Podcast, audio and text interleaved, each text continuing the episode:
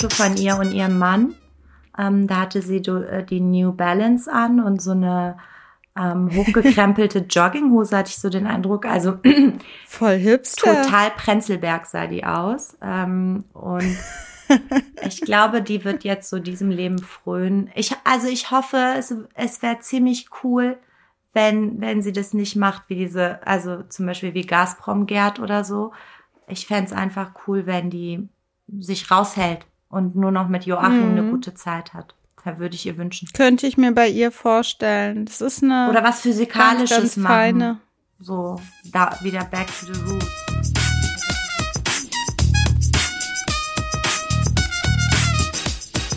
Hallo Tala. Hallo Elissa.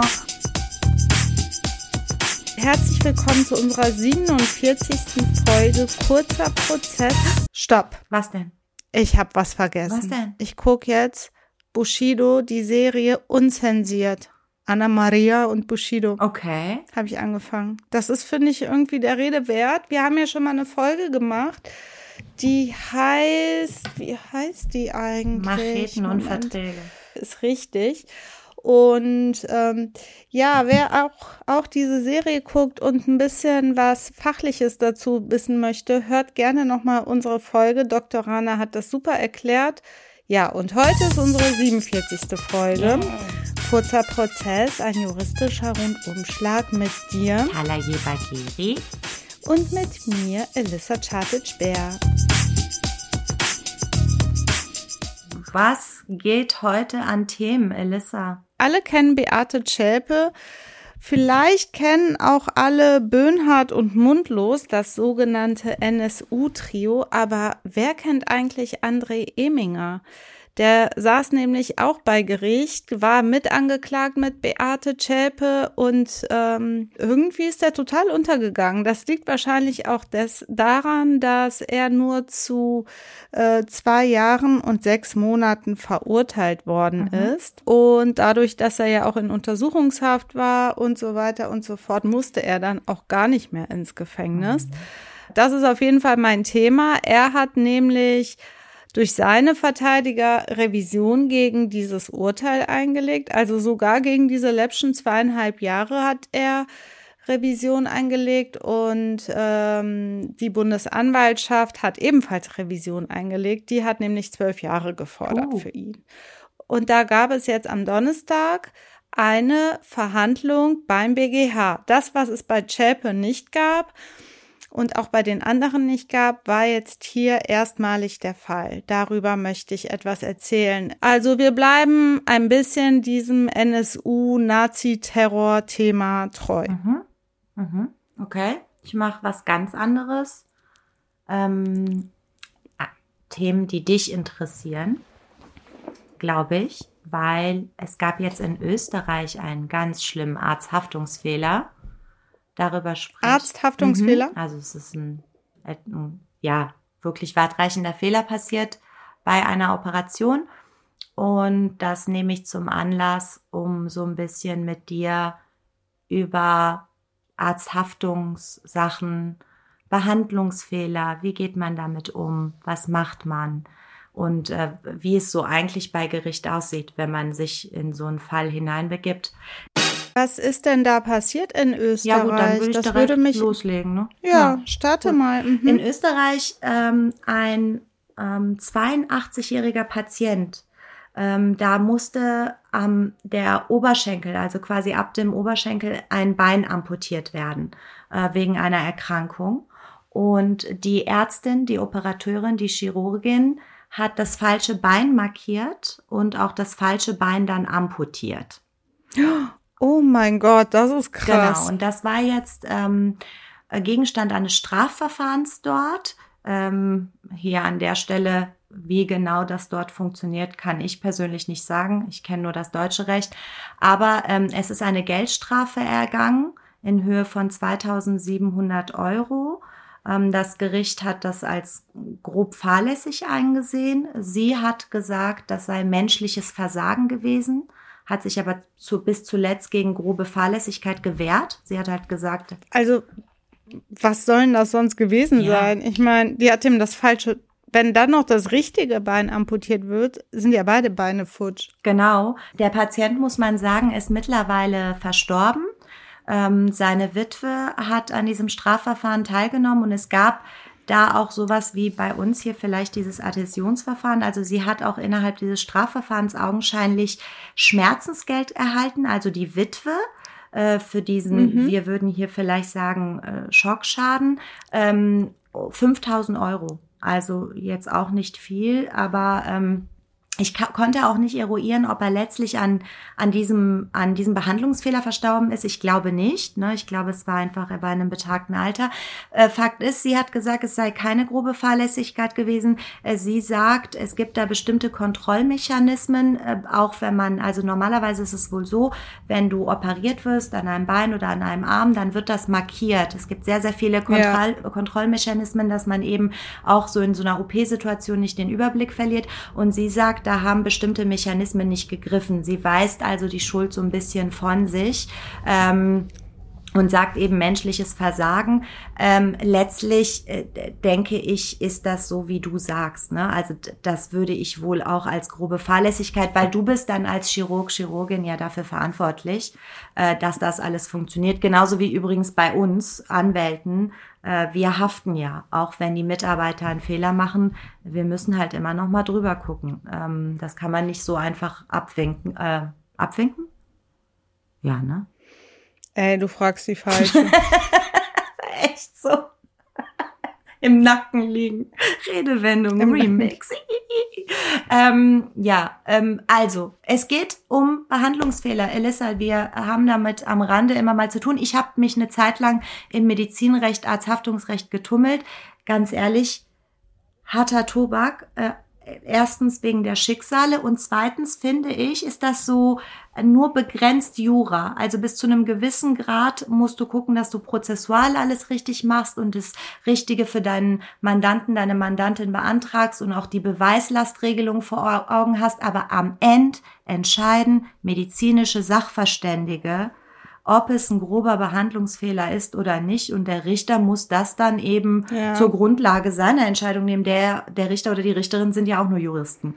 Ähm, also es ist ein bisschen äh, so eine Materie. Ja, ja, der hat ja nicht diesen Sachverstand. Ja, das ist so eine Materie, die, ähm, die äh, verlangt, dass du dich für medizinische Sachverhalte interessierst, so das Grundprinzip. Und idealerweise hast du halt ein gutes Netzwerk aus Ärzten und Ärztinnen, die dir einfach auch mal diese Patientenakte übersetzen, ne? Weil übrigens jetzt, wo du darüber sprichst, ich habe auch über einen Fall gelesen jetzt diese Woche, da haben Eltern für ihre also eine Klage eingereicht äh, gegen ein Krankenhaus, weil ihre 38-jährige Tochter Suizid begangen hat. Die kam äh, ursprünglich ähm, ins Krankenhaus. Ich glaube, die hatte eine Entzündung am Bein oder so. Mhm. Also was ganz Normales, äh, physisches. Ja. Ähm, das hat sich dann dermaßen entzündet, dass ihr Bein fast ab irgendwie so, ich hab's nicht mehr ganz auf dem Schirm, aber fast abgestorben ist und es dadurch, dass die Ärzte im Krankenhaus sie falsch behandelt mhm. haben, also der Entzündungswert war extrem hoch, das hat so eine Art Blutvergiftung, nehme ich an, ne? Ja. Ähm, wurde sie zig Male nachoperiert. Also ihr Körper war wohl total entstellt und vernarbt und darunter hat sie so gelitten und über, unter all dem, was passiert ist, dass sie sich das Leben Ach genommen Gott. hat. Und die äh, haben sich versucht zu einigen auf 350.000 Euro, aber es stehen jetzt 400.000 Euro im Streit, die ihr wohl wahrscheinlich, es ist noch nicht sicher, zugesprochen werden. Also dahin, jedenfalls so dieser Artikel ging die Tendenz. Ja, das sind schon sehr hohe Beträge für deutsche Verhältnisse, ne? Schmerzensgeld. Wobei ich jetzt. Aber es ist schwierig, das nachzuweisen, dass der Arzt echt was falsch gemacht hat. Kannst du das mal erklären? Ja, also äh, vielleicht ähm, äh, hier an der Stelle nur mal kurz, weil du das gerade gesagt hast. Ähm, es werden in Deutschland im, im Bereich Behandlungsfehler recht hohe Schmerzensgelder zugesprochen, aber es ist halt immer noch verhältnismäßig weniger als das, was man so von den ersten Instanzen in den USA zum Beispiel hört, ne, wo dann die ja. Leute, wobei da die wenigsten wissen, dass das in der zweiten Instanz in den USA auch häufig gekippt wird, also dann moderatere Beträge genannt werden. Ähm, Vielleicht zu ganz Beginn. Ärzte schulden ihren Patienten eine Be Behandlung nach den Regeln der ärztlichen Kunst. So. Ähm, in diesem, den werden in ihrer Therapiehoheit immer mehr Grenzen gesetzt. Es gibt also einen Handlungskorridor, innerhalb dessen Ärzte frei entscheiden können und der wird halt eingeschränkt. Es gibt das Patientenrechtegesetz, der Behandlungsvertrag, den du mit einem Arzt abschließt, der ist mittlerweile seit 2013 im, BGH, äh, im BGB geregelt und äh, da ist halt in 630a BGB einiges erklärt.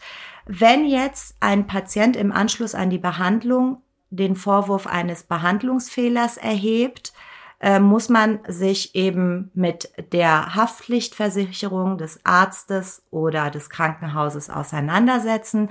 Und wenn es da nicht zu einer außergerichtlichen Einigung kommt, gibt es einen sogenannten Haftungsprozess vor Gericht. Und da wird eben geprüft, ob der fachliche Standard eingehalten wurde bei der konkreten Behandlung. Und fachlicher Standard, Elissa, das ist das, was so ein Prozess halt schwierig macht, weil der fachliche Standard, die, die Definition obliegt dem Richter, der sich Sachverständige zu Hilfe holen muss. Und die mhm. Sachverständigen agieren ja auch nicht in einem freien Raum, was ist fachlicher Standard, sondern es gibt sogenannte medizinische Leitlinien. Und da gibt es, da, das ist wirklich sehr, sehr komplex, weil es gibt eine, eine Erkenntnis, eine Erkenntnissäule und eine Umsetzungssäule. Was bedeutet das? Die medizinische Erkenntnis, die schreitet voran, ne? die schreitet immer weiter voran durch Forschung.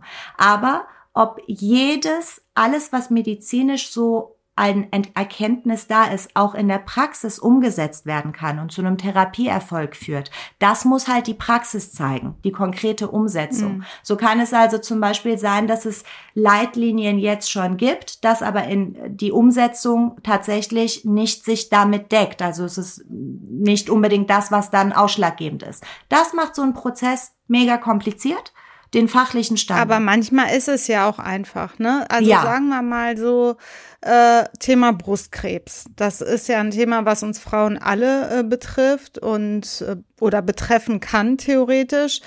Ähm, wie oft habe ich schon gehört, dass die Frauenärztin, Frauenarzt einfach sagt, ja, das ist eine Zyste, ein Milchstau noch während des Stillens und dann verkennt man, dass sich dort ein Tumor äh, gebildet hat und einfach weiter wuchert und dann die Therapie viel zu spät angefangen wird, nachdem das dann erkannt wird. Da kann man, denke ich, schon sagen, das ist so ein äh, ja offensichtlicher Fehler. Da muss man nicht lange suchen, um diesen Kausalzusammenhang ähm, zu, herzustellen und dass die Ärztin oder der Arzt was falsch gemacht hat. In dem Fall übrigens kann ich dir nur sagen, weil ich das eben angeschnitten habe, es ist echt interessant.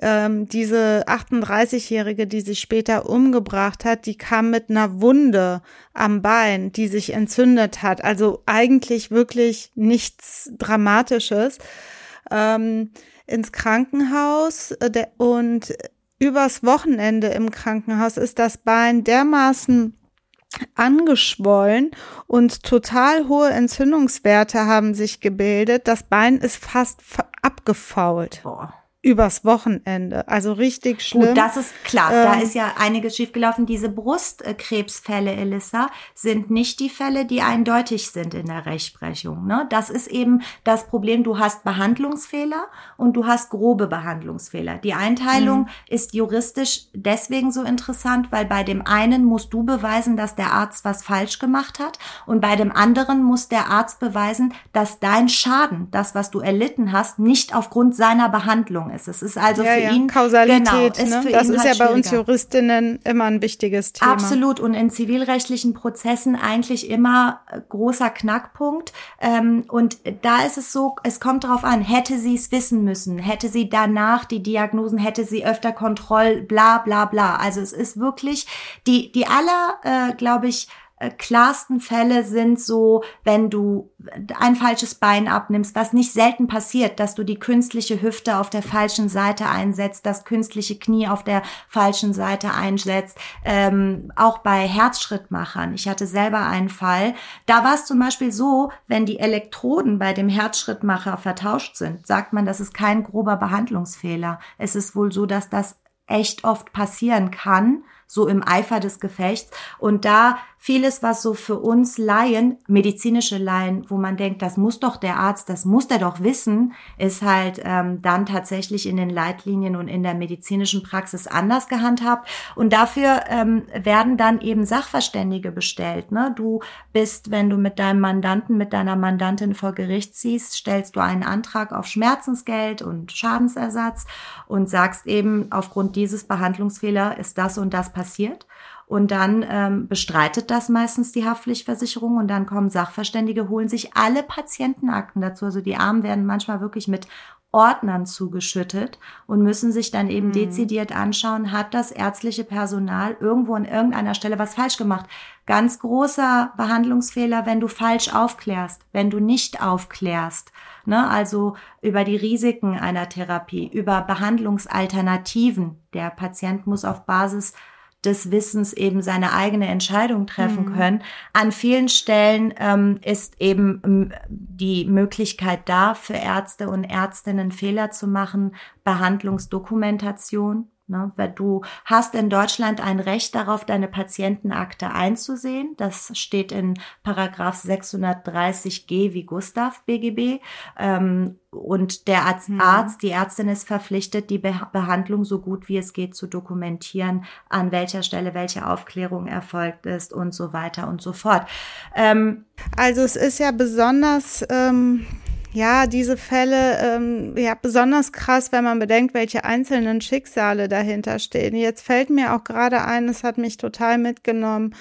Ähm, das hast du vielleicht auch mal gelesen. Es ist nicht lange her, vor ein paar Wochen wurde einer Mutter eine Million Schmerzensgeld zugesprochen ähm, und Schadenersatz und alles für alle zukünftigen Schäden, weil ihr Sohn wegen einer Lappalie, Bronchitis oder so im Krankenhaus war und er einen Apfel gegessen hat und während er einen Apfel gegessen hat, die Schwester ihm versucht hat, eine Infusion zu legen für ein Antibiotikum. Mhm. Der hat sich so tierisch darüber aufgeregt, weil klar, kleines Kind und dann kommt die Tante, die dir eine Infusion legen will äh, oder irgendwie das Antibiotika geben möchte, dass er sich an diesem Apfelstück verschluckt hat. Die hat halt nicht gewartet, bis er das Kind mhm. das Stückchen Apfel aufgegessen hat, sondern währenddessen, der hat halt, es ist echt eine, Ver also richtig schlimm, ähm, der hat sich verschluckt, dann keine Luft, dann dies, dann das, äh, Gehirn wurde nicht versorgt und ähm, auch die Maßnahmen dann durch die Ärztinnen vor Ort waren nicht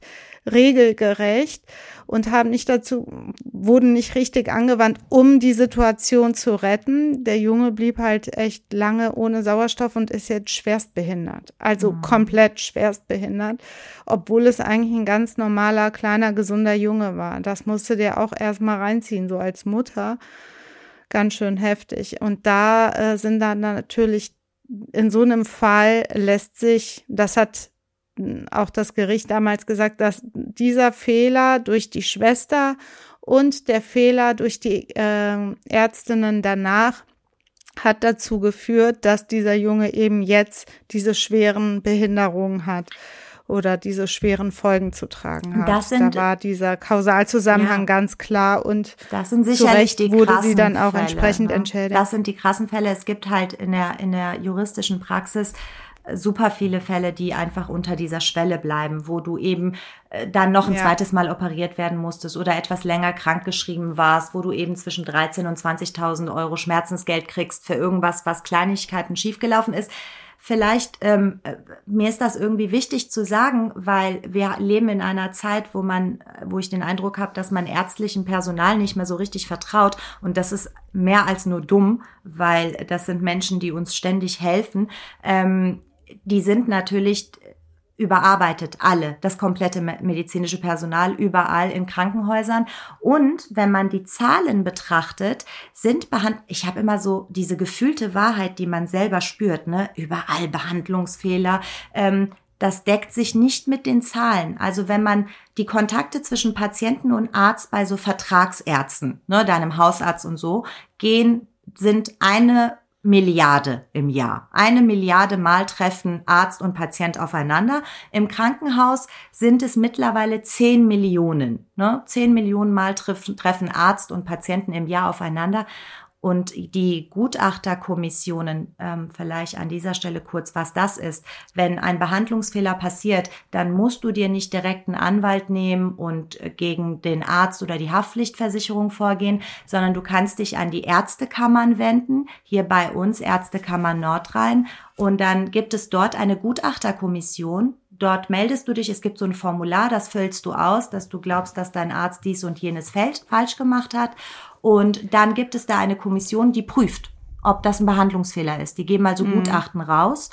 Ähm, unter uns Anwälten gilt so ein bisschen immer der Spruch, eine Krähe pickt der anderen Krähe kein Auge aus, äh, so nach dem Motto, das wäre so ein ähm, zahnloser Tiger. Aber ich habe eigentlich ganz gute Erfahrungen mit diesen Gutachterkommissionen gemacht. Es ist völlig kostenfrei für den Patienten. Also wenn ihr das Gefühl habt, euer Arzt hat was falsch gemacht, kann man das wirklich gut da anstoßen und mal so ein bisschen Licht ins Dunkel bringen, weil dann ja Gutachter alles so aufdröseln. Ähm, diese Gutachterkommission haben Zahlen rausgehauen, Elissa, und die haben gesagt, pro Jahr sind es so, jetzt in 2020 waren es 10.000 Behandlungsfehler die dort eingereicht wurden. Gemessen daran, dass es 10 Millionen, ja, zum Glück, ne, muss man das sagen. ist wirklich nicht viel. Also immer noch gute Arbeit von Ärzten, aber wie du schon eben meintest, wenn dann was Gravierendes passiert, wie bei dem Fall von dem kleinen Jungen, oder auch selber Fälle, die ich habe, ähm, ein Schlaganfall, der zu spät behandelt wurde, eine Thromboseprophylaxe, die zu spät gegeben wurde nach einer OP, das hat schon weitreichende Folgen. Ne? Also ähm, ja. das, das, da kriegst du vielleicht auch Schmerzensgeld, wenn du am Ende aber gewinnst, da, aber was bringt's dir? Was bringt's dir? Und ich glaube echt, dass ein äh, unjuristisches Mittel dabei ist, auch für sich selber mehr Verantwortung zu tragen, ein Auge ja. mit drauf zu werfen. Manchmal sind die Ärztinnen ja auch dankbar dafür, wenn man so mitdenkt, ja. ne? weil am Ende bist du eine Patientin von ja. 230, die an diesem Tag da sind. Du kannst nicht erwarten, dass die alles auf dem Schirm hat, äh, alle Termine auf dem Schirm hat, alle äh, Vor- und Nacherkrankungen oder was weiß ich was. Ähm, ich denke schon, ich mache das wirklich, ich äh, lebe das tatsächlich so. Ich achte echt krass mit drauf. Ich finde das nicht so, das hat natürlich was Controletti-mäßig. Manche finden das vielleicht freaky, aber auf der anderen Seite ist es ein bisschen mehr Sicherheit bei allem.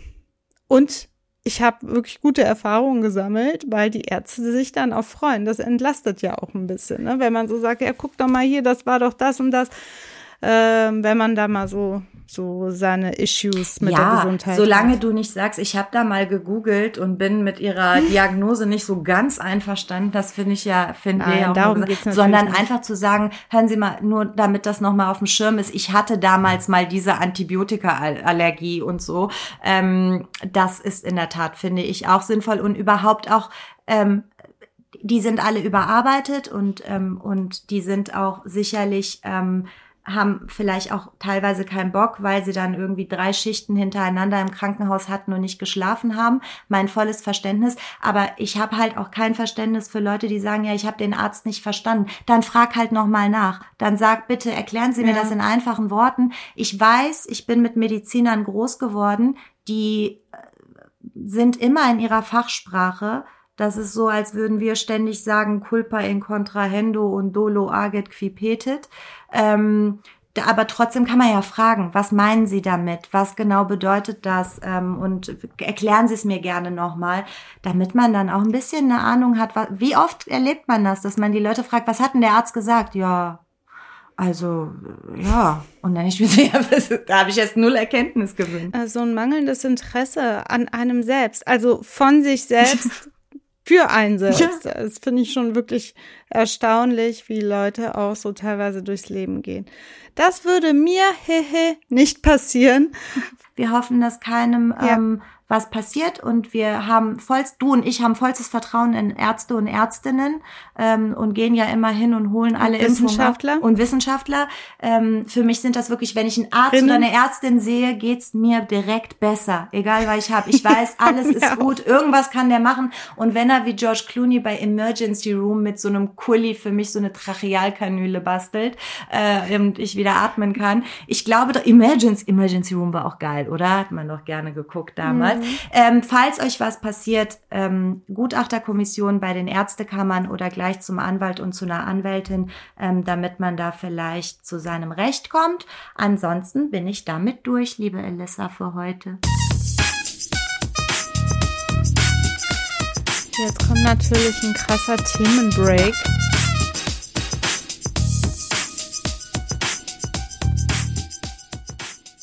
Wusstest du, bis ich das jetzt gerade gesagt habe, wer André Eminger ist? Ja, allein deswegen, weil ich ja mit euch allen jahrelang äh, zusammensaß und der Name fiel, aber hm, wie du weißt, habe ich sehr viel mich rausgehalten aus diesem NSU-Verfahren, weil ich das einfach nicht ertragen konnte. Deswegen bin ich gespannt, was du mir heute zu erzählen hast, weil so viel weiß ich nicht. Mich würde seine Vita interessieren auch erstmal. Ja, ähm, es ist echt richtig krass. Eigentlich hier auch so in meinem Umfeld, wenn ich mal sage, André Eminger, weißt du, wer das ist? Keine Ahnung. Das ist wirklich total untergegangen. Das hilft ihm jetzt wahrscheinlich auch ja. in seinem weiteren Leben nach dem NSU-Prozess. Ähm, aber man darf nicht vergessen, er ist auf jeden Fall eine Nummer, ähm, auch wenn seine Verurteilung von zweieinhalb Jahren ähm, dafür nicht spricht. Also, wer ist André Eminger? Er ist einer der fünf Angeklagten im NSU-Prozess wegen Beihilfe zum Mord, wegen Beihilfe zu den Raubüberfällen, die der NSU begangen hat und natürlich äh, Beihilfe nicht zum Mord, sondern zu Morden. Mhm. Und er wurde angeklagt wegen äh, Unterstützung einer äh, terroristischen Vereinigung. Mhm. Und nur wegen dieser Unter Unterstützungsstraftat ist er zu zweieinhalb Jahren Haft verurteilt worden. Ja, er ist, ähm, er ist ein richtig felsenfester Neonazi. Das ähm, sieht man ihm nicht nur an anhand seiner Tätowierung auf seinem Körper. Er hat zum Beispiel, das ist bekannt, auf seinem Oberkörper tätowiert Die Ju Die was übersetzt heißt, stirb, Jude, stirb. Das, also wer sich das auf seinen Körper für äh, immer sozusagen tätowieren lässt, der weiß, was er tut, denke ich. Er hat auch andere Nazi-Symbolik auf seinem Körper tätowiert und. Aber der ähm, bestreitet ähm, das ja auch nicht, oder? Er sagt ja nicht, ich bin nicht ein Nazi, oder? Nö, also jetzt habe ich irgendwo in einem Taz-Artikel gelesen, ähm, dass er mit nichts mehr zu, was zu tun haben will, dass er ein normales Leben lebt und seine Kinder sogar mit Migranten in einem Fußballverein oh, Fußball oh, spielen. Das ist also, genauso wie ich bin kein Rassist, weil geläutert. ich esse Döner. Mm, okay. Kein Nazi, nein, ähm, im Gegenteil. Es spricht überhaupt nichts dafür, dass er von der rechten Nazi-Szene Abstand genommen hat. Ähm, man sieht ihn auf Nazi-Konzerten, auf irgendwelchen Nazi-Veranstaltungen. Nein, er ist nach wie vor ein ideologisch gefestigter Rechtsextremist. Aber jetzt sag mal was zur Vita. Wie alt ist der? Was hat er gemacht, äh, bevor er NSU-Unterstützer wurde? André Eminger ist laut Wikipedia 1979 geboren und man kann sagen, 14 Jahre lang hat er den NSU unterstützt. Ja, er hat eine Ausbildung als Maurer gemacht, ist im Osten groß geworden. Seine Familie ist irgendwie so eine Skispringerfamilie. Sein Vater war Skispringer in der B-Nationalmannschaft der DDR damals. Ähm, André Eminger hat einen Zwillingsbruder, mhm. das weiß ich auch noch aus dem Prozess. Und die haben gemeinsam, also auch der Zwillingsbruder ist äh, ja aus der rechten Szene, ähm, die haben sich gemeinsam der äh, Blood and Honor Skinhead-Szene zugewandt und dort auch alle weiteren Leute kennengelernt, die eben dieser rechten Szene zugehörig sind, haben beide gemeinsam ähm, die Weiße Bruderschaft Erzgebirge aufgebaut.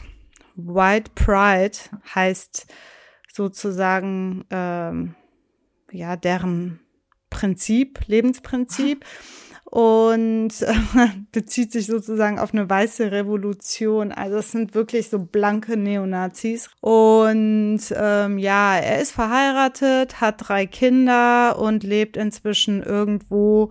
Wie gesagt, er hat mit niemandem angeblich was zu tun und ähm, irgendeins seiner Kinder oder alle äh, spielt mit Migrantenkindern Fußball, sagt er. Ist ja schon echt ehrenhaft wirklich ehrenhaft. Ähm, ja, und ähm, ich vielleicht, äh, um mal so ein bisschen zum NSU zurückzukommen, ähm, das ist ja der Grund, warum er auf der Anklagebank saß. Er hat auf jeden Fall, das hat auch das Urteil in äh, München sozusagen, ähm, davon geht das Urteil vom Oberlandesgericht in München aus. Er besorgte Bahncards ähm, das ist auch de der Grund, warum er wegen Unterstützung einer terroristischen Vereinigung verurteilt worden ist. Also er hat Bahncards für das NSU-Trio besorgt und äh, äh, ja, das ist sozusagen mal. das Einzige, worauf sich diese Verurteilung Und er mietete, ach, das mit dem Wohnmobil, das ist nicht im Urteil als gesichert Fakt festgehalten, dass er das gemietet hat? Doch, genau, du Stichwort Wohnmobil. Natürlich ist es so und das ist auch nachweisbar, dass er während der Zeit des NSU also während der NSU im Untergrund gelebt hat, äh, im Jahre 2000 und äh, 2003 Wohnmobile gemietet hat und diese Wohnmobile dem NSU zur Verfügung gestellt hat. Das Oberlandesgericht München geht aber davon aus, dass er nicht wusste, wofür diese Wohnmobile genutzt werden, nämlich im Jahre 2000 für ähm, Raubüberfälle und im Jahre 2003 für den Bombenanschlag in der Propsteigasse hier in Köln, bei dem eine 19-jährige ähm, schwerst verletzt worden ist und natürlich bis heute unter den Folgen, die ist heute Ärztin, ähm, habe ich jetzt auch gelesen, also die 19-Jährige von damals und leidet natürlich bis heute unter den Folgen dieses Anschlags, ist ja klar. Mit Bahncards. Meinen die diese Bahncard 50, ja. Bahncard 100, mit denen du dann günstiger Zug fahren kannst? Ja, ja, diese Bahncard ist gemeint. Mit diesen Bahncards konnten die eben äh, Reisen, sage ich mal. Das, das ist lächerlich, denn er hat so viele Unterstützungsleistungen, Unterstützungshandlungen erbracht. Er hat ähm, ihr, äh, also Beate Zschäpe, den Ausweis seiner Frau gegeben, als sie mal in einem völlig anderen Zusammenhang, da ging es um so Diebstahl und so weiter in dem Haus, wo, wo die wohnten, ähm, wurde Beate Zschäpe als Zeugin geladen weil sie eben in diesem Haus wohnte, bei der Polizei. Da wäre sie ja aufgeflogen. Mhm. Sie hatte ja keinen Ausweis und wenn sie mit ihrem wirklichen Ausweis gekommen wäre, wo Beate Zschäpe draufsteht, dann wäre ja der NSU aufgeflogen. Das heißt, durch seine Tat, dass er Beate Zschäpe den äh, Personalausweis seiner Frau ausgeliehen hat und sie selber auch zu dieser Zeugenverhandlung, bei, äh, Zeugenvernehmung bei der Polizei begleitet hat als ihr angeblicher Ehemann, hat er verhindert, dass der NSU aufgeflogen ist und hat da quasi Theater gespielt mit Beate Zschäpe als äh, angebliche Eheleute Eminger, die da in dem Haus wohnen und ähm, da eben eine Zeugenaussage machen sollten zu einem angeblichen Diebstahl. Also er hat richtig wesentliche, aus meiner Sicht jedenfalls, und das sieht auch ähm, die Bundesanwaltschaft so, die Revision eingelegt hat gegen das Urteil. Ähm, er hat wesentliche Hilfsleistungen erbracht, um den NSU zu unterstützen und äh, den NSU zu schützen, denn sonst wäre er schon längst warum, aufgeflogen, nämlich im Jahre 2006. Aber wann, warum hat das OLG München dann hier nur die Bahncard-Geschichte quasi? Ja, das, das Oberlandesgericht München sagt halt, alles, was vorher war. Es lässt sich eben nicht nachweisen, dass er ähm, bis zu diesem Zeitpunkt, als das mit der Zeugenaussage war, überhaupt wusste, was der NSU treibt. Er wusste, das ist der NSU, das sind Nazis, die will ich unterstützen, weil wir sind äh, Gleichgesinnte und die leben im Untergrund und ich unterstütze die einfach, dass die weiter im Untergrund leben. Dass die aber Morde begehen okay. und Raubüberfälle begehen, dass dieses Wissen dessen kann ihm aus Sicht des Oberlandesgerichts München nicht nachgewiesen werden. Das ist total unplausibel, denn äh, wie gesagt, er hat in diesen Jahren ähm, dreimal, glaube ich, war es, einen Wohnwagen gemietet für den NSU. Unter anderem in den Monaten Oktober und November. Natürlich konnte er in dieser Zeit nicht davon ausgehen, dass er die Wohnwagen für den Wohnwagen für den NSU anmietet, damit die so eine Freizeittour machen. Also irgendwas scheinen sie sich dabei gedacht zu haben, äh, wenn sie einen Wohnwagen im Oktober und November von Eminger angeschafft bekommen. Ähm, dann ähm, sagt das Oberlandesgericht auch oder geht davon aus, dass Eminger eben nicht wissen konnte, dass der eine Wohnwagen ähm, dazu genutzt wird, im Dezember 2000, um nach Köln zu fahren und in der Kölner Propsteigasse einen äh, Sprengstoffanschlag zu verüben. Also äh, da sagt der Bundesan die Bundesanwaltschaft auch, das ist nicht überzeugend, denn André Eminger hat bereits gewusst, dass äh, das NSU-Trio im Jahre 1998, also vor ihre, ihrer Flucht in den Untergrund, Spreng Sprengstoff in einer Garage gelagert hat. Es war also offenkundig, dass der NSU Sprengstoff sich beschaffen konnte und beschafft hat. Und deswegen ist auch überhaupt nicht ersichtlich, warum Eminger hier dann plötzlich äh, nicht damit rechnen konnte und musste, dass im Untergrund äh, Sprengstoff beschafft wird. Also Muss natürlich, wenn die das schon bevor die in den Untergrund gegangen ja. sind, Sprengstoff hatten, warum dann nicht erst recht im Untergrund? Aber ne? Entschuldigung, das allein, dass die im gewesen. Untergrund sind. Warum sollten die in den Untergrund, wenn die nicht einfach furchtbare einfach Verbrechen. Um Unter ja, wegen der so, Sache. Wegen der Sache. Ich, um einfach im Untergrund zu leben. Das macht ja auch, auch überhaupt gar keinen Sinn. Ja, aber es Gerade bei halt so einem verfestigten Neonazi. Ja.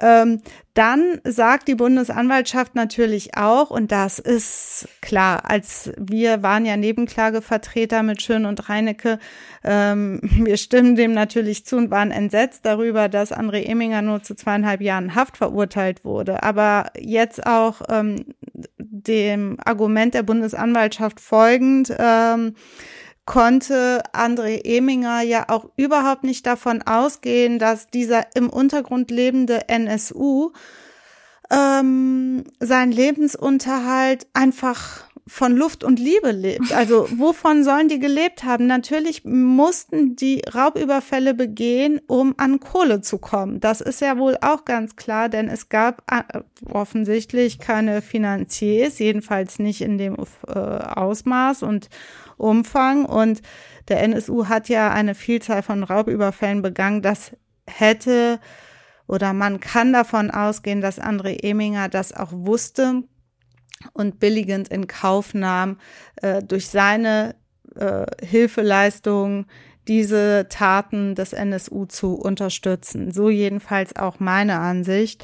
Alles andere erscheint ja auch total lebensfremd. Der muss ja eine wirklich völlig losgelöste Figur in diesem ganzen NSU-Prozedere gewesen sein, wenn man dem folgen äh, will, was das Oberlandesgericht München da in seinem Urteil fabriziert hat, was André Eminger anbelangt. Dem ist also überhaupt nicht zu folgen. Die Bundesanwaltschaft geht sogar noch weiter und wirft in den Raum, ob nicht André Eminger sogar als viertes NSU-Mitglied zu gelten hat. Denn äh, nach Auffassung der Bundesanwaltschaft ist er da schon richtig äh, äh, intensiv mit drin gewesen. Er kannte die, die haben sich ihm ja auch offenbart, angeblich erst nach im Jahre 2000, Anfang 2007 nach dieser Zeugenaussage bei der Polizei, wo er Beate Zschäpes Ehemann gespielt hat. Ähm, aber man muss einfach davon ausgehen, dass er auch vorher schon wusste, ganz genau, was die da treiben, zum, zumindest wissen musste und das auch billigend in Kauf genommen hat. Allein das Anmieten von Wohnwagen ist aus meiner Sicht. Ja, und die er ich habe gelesen, um die erste Wohnung äh, hat er angemietet und allein auch das mit genau. der Zeugenaussage. Ich meine, ähm, du führst ja, ja, die Behörden hinters Licht. Warum machst du das denn nur, damit die im Untergrund eine Party feiern können oder was? Das kann ist. Ja, nicht nur das. Er hat ja auch selber krass riskiert, dass ihm, ja. dass das Ganze aufliegt und er eben ein Teil des Ganzen ist. Ja. Diese ganzen Risiken nimmst du ja nicht für Nüsse in Kauf. Da steckt ja irgendwie ein System hinter, ein Plan hinter und auch eine Ideologie hinter, der sich ja alle vier mindestens die und noch viele andere äh, angehörig gefühlt haben. War die Frau ja. von André Emminger auch bei Gericht? Hast du die gesehen? Ähm, ich glaube ja. Sieht die aus wie Beate Zschäpe?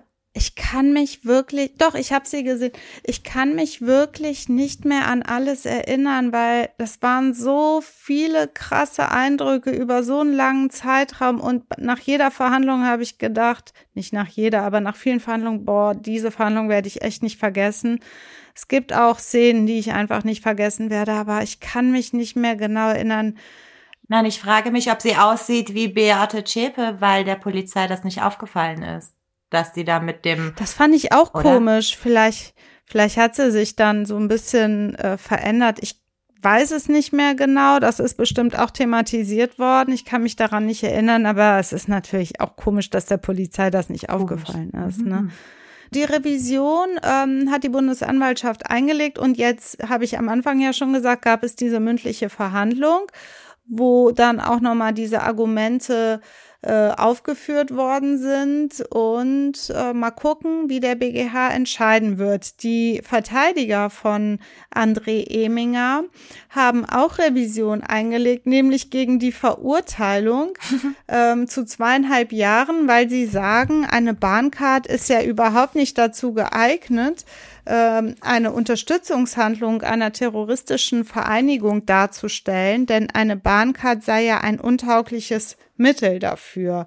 Ähm, die Bahncard würde ja nur funktionieren, wenn man einen dazugehörigen Personalausweis vorzeigt und deswegen ist das quasi, ja, untaugliches Mittel ist ein juristischer Begriff, aber kann man sich was drunter vorstellen, wenn man auch keine Juristin ist.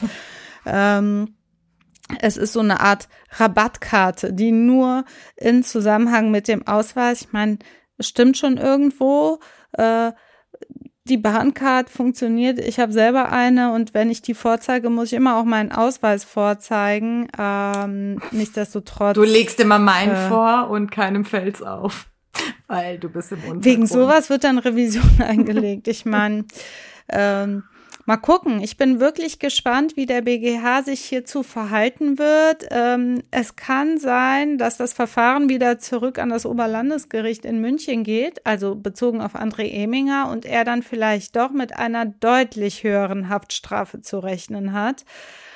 Ähm, was was wünschenswert ist, weil er hat hier viel Schuld nach meiner Auffassung auf sich geladen und mit zweieinhalb Jahren läppscher Verurteilung. Er hat viel au äh, Schuld auf sich geladen. Geschichte. Er hat viel Schuld auf sich geladen Mit und noch nicht mal die Eier in der Hose gehabt, sich selber zu killen, wie die Uwes. Nicht nur das, ähm, bei ihm war wirklich zu spüren kein, also ich weiß ja nicht bei den anderen, wahrscheinlich war es ja, genau so, aber jetzt auch, er ist einfach ein Wohlleben auch nicht, aber er hat auch wirklich keinerlei ähm, Reue gezeigt. Er ist so ein ganz eiskalt. So habe ich ihn wahrgenommen, persönlich, persönlich wahrgenommen. Er ist wirklich so ein richtig, so ein kleiner Nazi.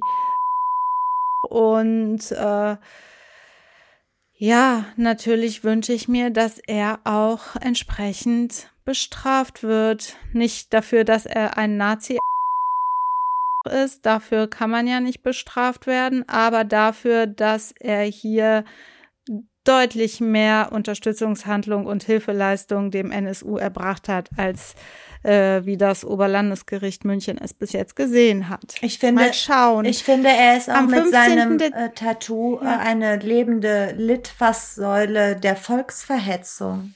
Ich meine, wenn du Ja, sowas auf deiner. Brust trägst, bist du ja jedes Mal im Freibad im Tatbestand der Volksverhetzung drin. Ich hoffe, ich hoffe, er versauert im Knast. Bitte, lieber BGH, mach es doch richtig. Ach, was ich vergessen habe zu erzählen, Rana, was auch nochmal seine intensive Beziehung zum NSU ähm, aufzeigt, als ähm, das Uwe-Duo, also Böhnhardt und äh, Mundlos in Eisenach, darüber haben wir schon in der letzten oder vorletzten Folge gesprochen, ja, erwischt worden sind, da, wo sie sich umgebracht Mhm. haben und ähm, den Wohnwagen in die Luft gesprengt ha oder in Brand gesetzt haben, hat Beate Zschäpe ja die gemeinsame Wohnung in äh, Zwickau in die Luft gejagt und hat dann, das ist nachweisbar, André Eminger angerufen, der sie abgeholt hat und zum Bahnhof gebracht hat und ihr Klamotten äh, von seiner Frau mitgegeben hat. Also er hat ihr auch bei der Flucht nach dem Aufliegen des NSU geholfen.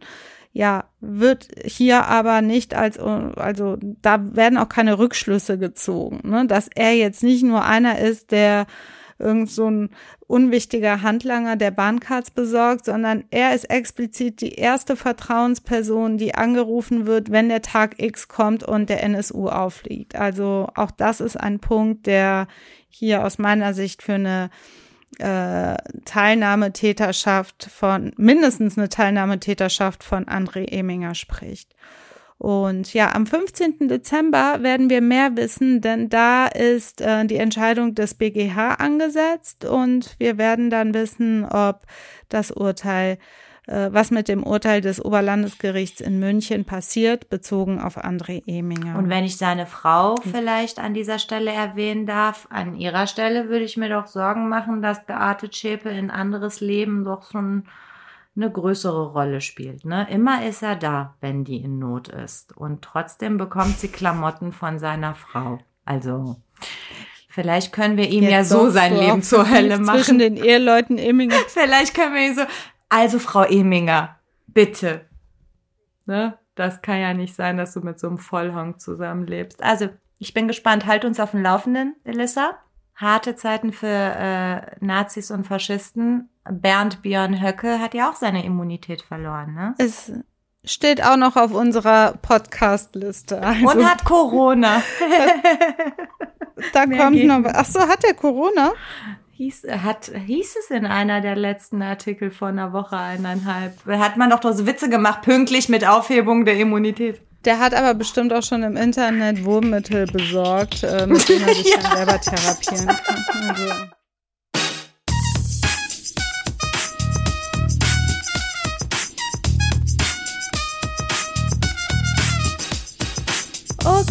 Liebe Dr. Rana, das war ein, ähm, ein wirklich interessantes Gespräch mit dir. Ich hoffe, dass es dir genauso Total. geht. Und ähm, wir verabschieden uns äh, von unseren ZuhörerInnen und ähm, entschuld, ich entschuldige mich, dass es mit dem Gendern einfach nicht so super klappt, aber komm, ihr wisst, ich meine das Gendern im Herzen und manchmal äh, klappt das auch. äh, und manchmal auch nicht. Seht es mir bitte nach. Ansonsten war das ja unsere 47. Folge. Äh, kurzer Prozess, ein juristischer Rundumschlag mit dir Tala Jebageri. und mit mir, Elissa Chartic-Bär. Ciao, ciao. Tschüss. Salute! Ein Podcast von Play Press Play Press Play Press Ein Podcast von Press Play Productions. Press Play Productions. Ein Podcast von Press Play Productions.